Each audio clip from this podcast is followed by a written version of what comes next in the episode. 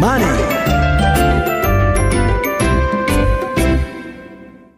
アルコニクス IR 特集。このコーナーは、証券コード3036東証プライム上場。アルコニックスの IR 活動の一環としてお送りします。ご出演は、アルコニックス代表取締役会長執行役員 CEO の武井正人さん。聞き手は株都庁カタリスト櫻井英明さんでお送りします。武井会長こんにちは。こんにちは。お久しぶりです。お久しぶりです。アルコニックスさんといえばはい。えー、非鉄金属等の総合ソリューションプロバイダー。はいはい。かつては、えっ、ー、と、非鉄金属等の照射機能と、はい、それから製造照射っていう二つでこう見てたんですけども。で、融合するとか書いてあったと思うんですけどそうなんです。そうすると、総合ソリューションプロバイダー。っていうことになって成長されてきた。横文字したから何が変わるかって言ったらまあ印象は変わるかもしれませんけどね、まあ、印象もそうですけど、はい、その素材部品製品生産から卸売までっていうことでいくと、完全にワンストップになってくると。そうですね。それを目指してきましたんで、はい、その形がだんだんできてきたと、はい、まだ全く完成形でもありませんし、えー、それぞれのファクターまだ拡大する要素が十分ありますので、はい、まあそれは我々がしていこうと思っていることなので、ええ、今あるものを伸ばすのと、またないものを外から取り揃える、はい、ということを考えてます。そういうふうに考えていくと、そうは言っても、はい、一歩ずつ着実にそこに向かっているという印象を受けているんですが。ありがとうございます。一気にやりたいんですけど、はい、それは一気には無理が出ますから、はい、だからまあそういうえーまあ、プロセスをやっぱり大切にしたいと思ってますんで、ええ、我々グループ化した会社さんと、まあ、目線を合わせるのにやっぱり時間かかりますし、それからポストマージャーインテグレーション、PMI ですね、はい、これは、えー、かなり時間と手間をかけながら、あゆっくりその会社のやっぱり企業の文化もありますし、まあ、働いてる方々の考え方もあるし、そういうものを大切にして尊重しながら、はいえー、しかしアジャストしなきゃいけないところが出てきますんでね、えー、そういうところをやるのにやっぱり1年とか2年とかっていうのはどうしてもかかりますんでね、はい、一気に全部あの例えば10社とかね。まとめて、えー、まあそういう関係になるとですね、まあ、お互いにやっぱり手が回らない、はい、えーえー、目が届かないっていうことが出るんでね、まあ、そういうことは避けたいと思ってますだからほぼもう10年以上ずっとウォッチさせていただいておりますけど、はい、やっぱりあの一社一社それぞれアルコニックスさんの傘下に入られて、はい、それぞれやっぱりいい具合に成長されているなという印象は受けるんですけど。そうですね、まあ、具体的に数字もいくつか持ってるんですけれども、例えば大川電機製作所2012年だったかな、はい、グループ E さんですけどその時から比べると売り上げは3倍になってると思いますね。3倍ですか？はいそうですか。はい。ということはやっぱり大川電機製作所さんの初期の頃インタビューしたあのこの IR でインタ、はいはい、大川電機製作所のお名前聞いたことあるんですけども、はいはい。3倍になっちゃいました。で今も着実にやっぱり仕事を増やすために、まあ、設備それから設備を入れるための工場ですね、はい、拡張してますし、まあ、それはもう常にあってえー、思いついてやるんじゃなくてやっぱり継続性が重要なんでええ、でそれをお客さんにアピールすることによってまたお客さんが、えー、岡電機製作所を、まあ、可愛がっていただける。なおかつ他のお客様がですね、はい、えー、噂を聞きつけて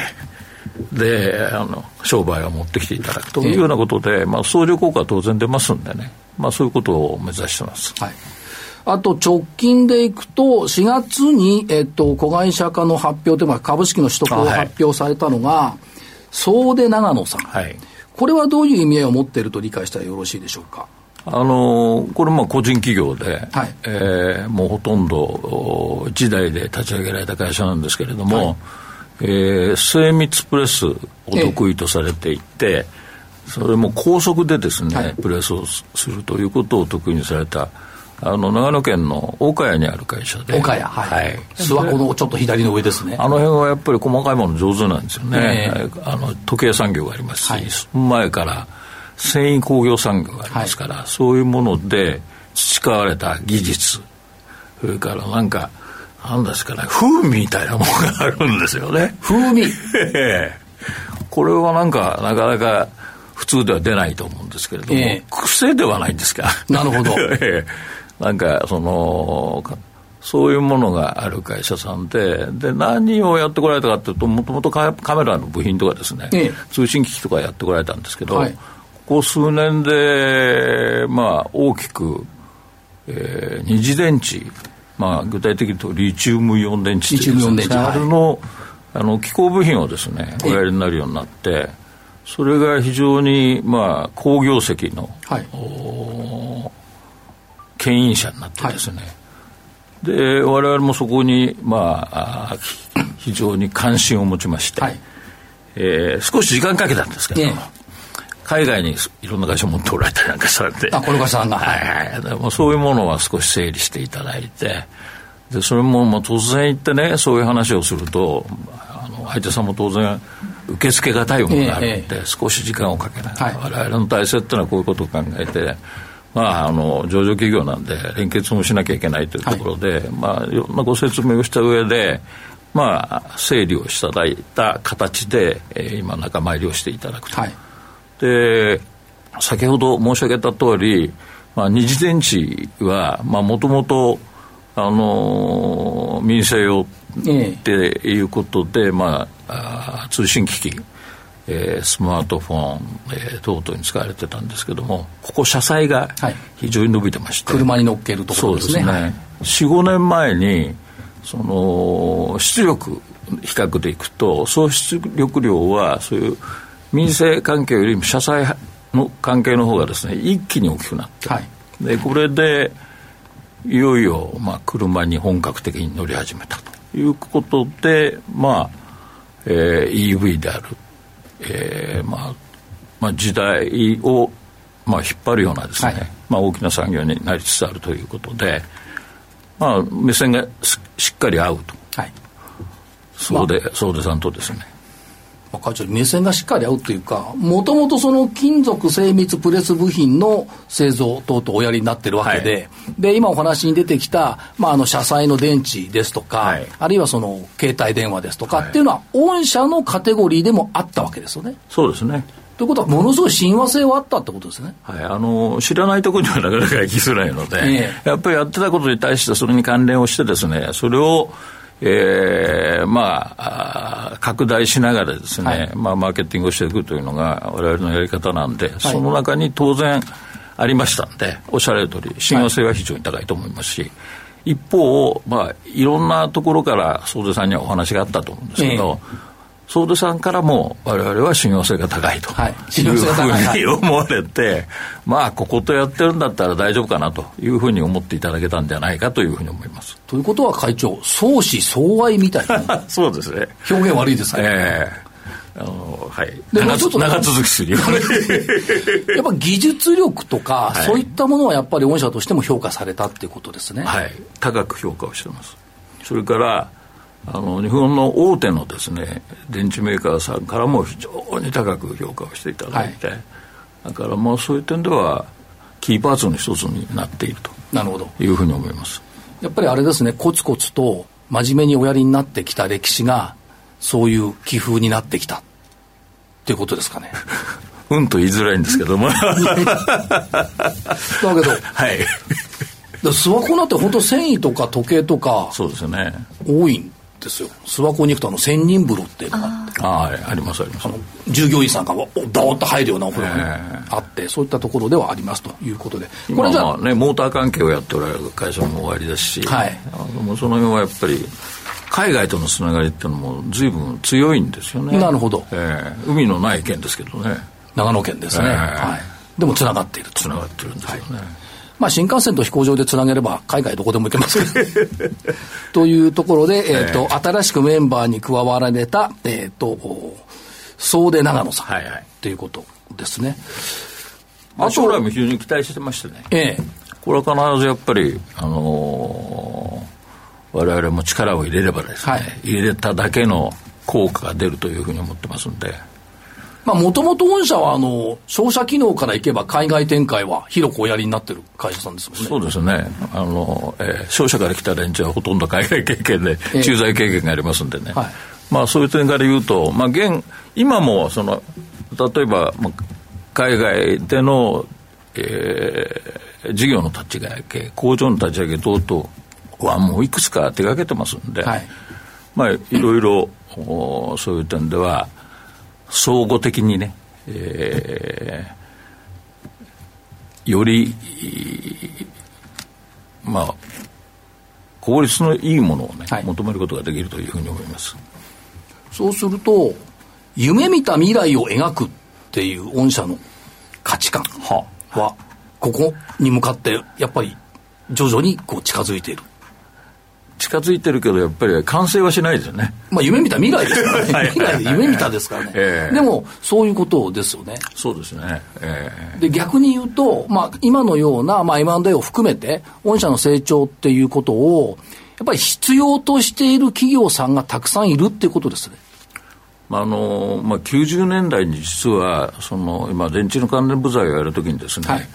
えー、私にからすれば預言者みたいな方が業界業界にいらっしゃいまし預言者みたい、はい、はい、今携帯電話にしか乗ってないけどこれは必ず車に乗るようになるよと、はい、この電池がね、はい、電池が。そういう予言をいただきましたね、ええ、まさにその通りになったんですね。ということは約30年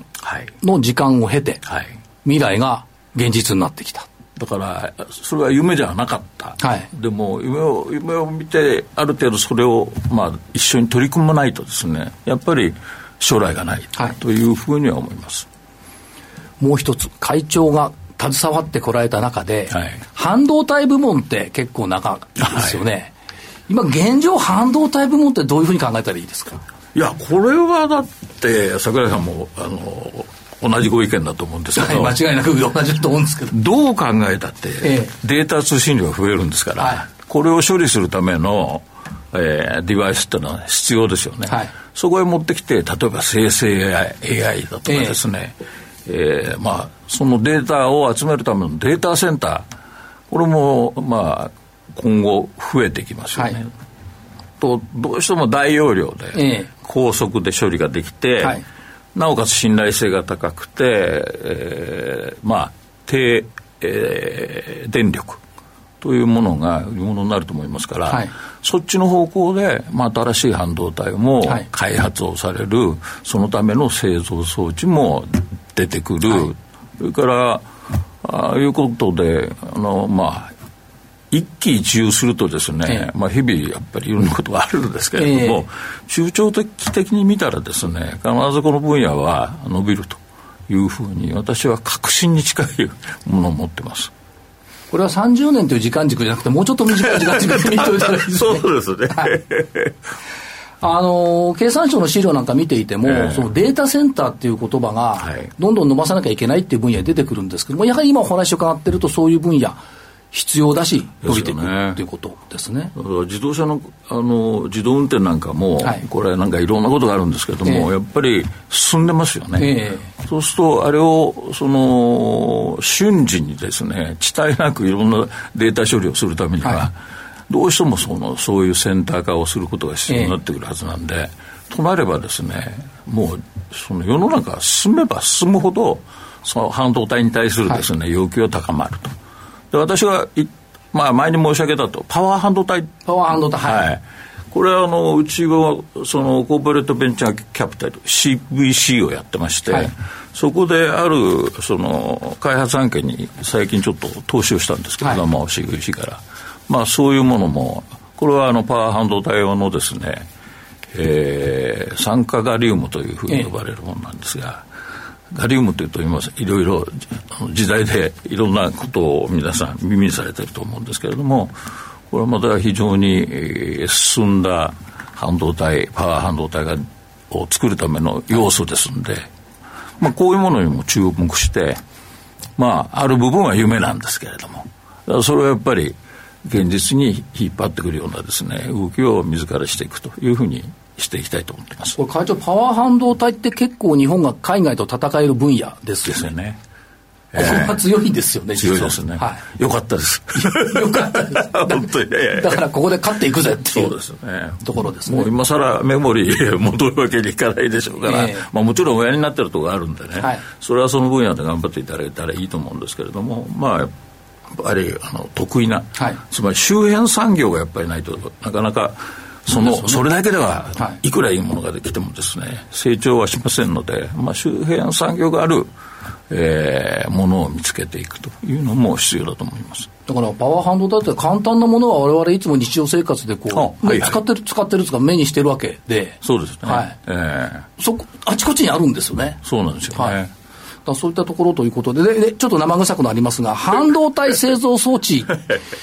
については、はい、ここのところ、まあ今年前半戦からやや、ややこう受注減ってるよとかいろんなこと言われてますけど、やっぱり復調って考えておられますか、会長？まあ、エンドでこれだけね、やっぱり、まあ強いマーケットがあり得るわけですよね。はい、それの製造装置というのは、私は悪いわけはないというふうに思ってるんです。はいはい、で、足元は、例えばメモリーが作りすぎて多かったり、えーえー、いや、もしくは、他のものと組み合わせて使うのに、そのものの組み合わせのバランスが悪くてですね、まあ、供給過剰というか、はい、まあ、在庫余りみたいな格好になってきてしまったりすることがあったんですけれども、これもやっぱり、そのいつか解消されてね、はい、で、それがですね、まあ、次の展開に移っていくということから考えると、そのための製造装置ですから。はい。まあ、あの製造装置協会の会長さん東京エレクトロの社長さんですけど、えー、23年は前年度に比べて二十数パーセントマイナス。でこれが、ね、二十数パーセントしかない二十数パーセントのマイナスでしかないって感じですね。でしかない、はい、本当かなと思ったんですまああの前年度の下期ぐらいから見るとですね、はい、だいぶ悪かったっていうまあその動きが悪いので、えー地合いが悪いということじゃなくてですね、はい、だったと思うんですけれども、まあ、少し変わり目、潮の変わり目が来てるんじゃないかなというふうに私は思いますけどね。はい。あと重なりますけど、先ほど伺った自動車車載装置っていうのは、はい、やっぱりこれは伸びは続くというふうに見ていいですか？これはそうでしょうね、特にそのアメリカはですね、ええ。ー、バイデン大統領がかなり力を入れて、まあ、22年の8月にチップス4と、それからえー、インフレ抑制法？抑止法でしたっけ、えー、あ抑制法ですね。という2つの法案が通っていよいよこうきてですね具体性を帯びてきていてで、まあ、インフレ抑制法抑止抑制法ってあの大統領自身もね、ええ、ネーミングがあんまり良くなかったというふうにおっしゃってるんですけれども、はい、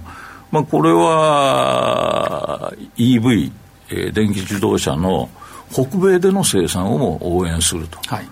でそこからその中に搭載されてる電池が、まあ、50%以上ですね米国産を使うと。い。う、はい、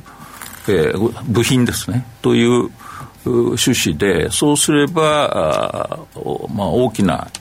税金面での優遇をしようと、まあ、あのある試算だと1台当たり7500ドルとかねいう試算があるんですけれども、はい、まあ、電気自動車 EV で一番一般的なのはアメリカで5、6万ドルだと思うんですね、はい、それに対して7500ドルっていうのは、決して小さくない数字なんで、かなりの販売促進になるし、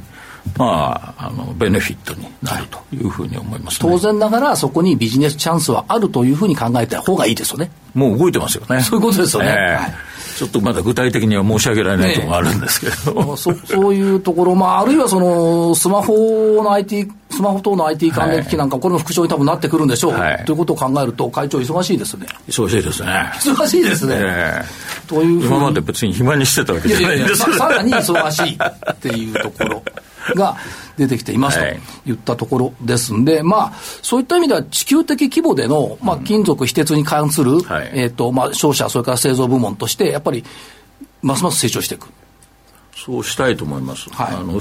まあ、あの時々おっしゃっていたけど必要とされるものはですね、はい、伸びるんですね、はい、だから我々が今携わっている部分は必要とされているというふうに思ってますので。そうですね。えー、それは必ずやっぱり成長していくというふうに思いますだから今日はどちらかというと、武井会長に夢見た未来を描くと。言ったところの片鱗を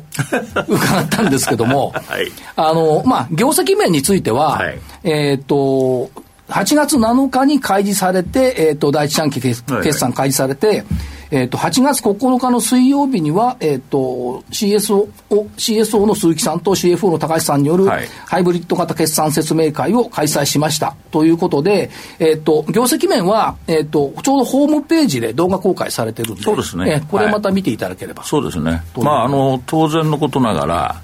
あ対前年同期比ということになるとですね、昨年の4月、6月っていうのは、えー、アルコニックス始まって以来の好業績だったんですね。はい、で、これに比べると、えー、今年の同期は、経常利益で64%なんかマイナスなんですよ。はい、で、こういうものがね、まあ、業界誌なんかでボンと出て、おやおや、こういう書かれ方しちゃうのかなというふうに思ったんですけれども、まあ、今、82億の年間の経常利益予想に対して、まあ、15億ですから、そういう意味で言うと、まあ、25億くらいが、まあ、あ平均パーということで考えると、まあ、2割ぐらいちょっと落ち落ちてるかなというふうには思いますけど。はいまあ、詳細は動画をご覧いただければ。そうですね。ここれ私があんまり話しても。いい で、せっかく会長おいでいただいてるんで、はい、えっ、と、会長の野望といいますか、今後の展開について、えー、思いの節をメッセージ頂戴できればありがたいんですが。いやあの野望というほどのあの大それたものではないんですけれどもやっぱりあの今までやってきたことが正しかったっていうふうに確信をしたいというふうに思ってますね。でこれまああの一回こう手に収めてしまうとおそらく満足してしまうのかもしれませんから、はい、まあおそらくそれは収まらないんですね。でその収まらないものを追いかけてみるというのがですねまあ事業企業を運営経営している人としてはですねやっぱ必要なものなのかなというふうに思ってまして、はい、まあ私自身もそういう具体的に何かということではないんですけどまあそういう意識でね、えー、生きていきたいなというふうに思います。とっても楽しみにしてます。そうですか。はい。それではここで、はい、プレゼントのお知らせがございます。証券コード3036東証プライム上場アルコニクスからリスナーの皆さんにプレゼントがございます。本日放送したアルコニクス IR 特集の感想をお送りいただいた方の中から抽選で10名様にフランス生まれのブランドロディアのメモパッドヒノキの間伐材を使用した時計、スマートフォンホルダーをプレゼントいたします。いずれもアルコニックスのロゴ入りです。プレゼントのご応募はインターネット限定、ザ・マネーからリンクしているアルコニックス IR 特集ウェブサイトからどしどしご応募ください。締め切りは8月30日です。当選者の発表は商品の発送をもって返させていただきます。以上プレゼントのお知らせでした。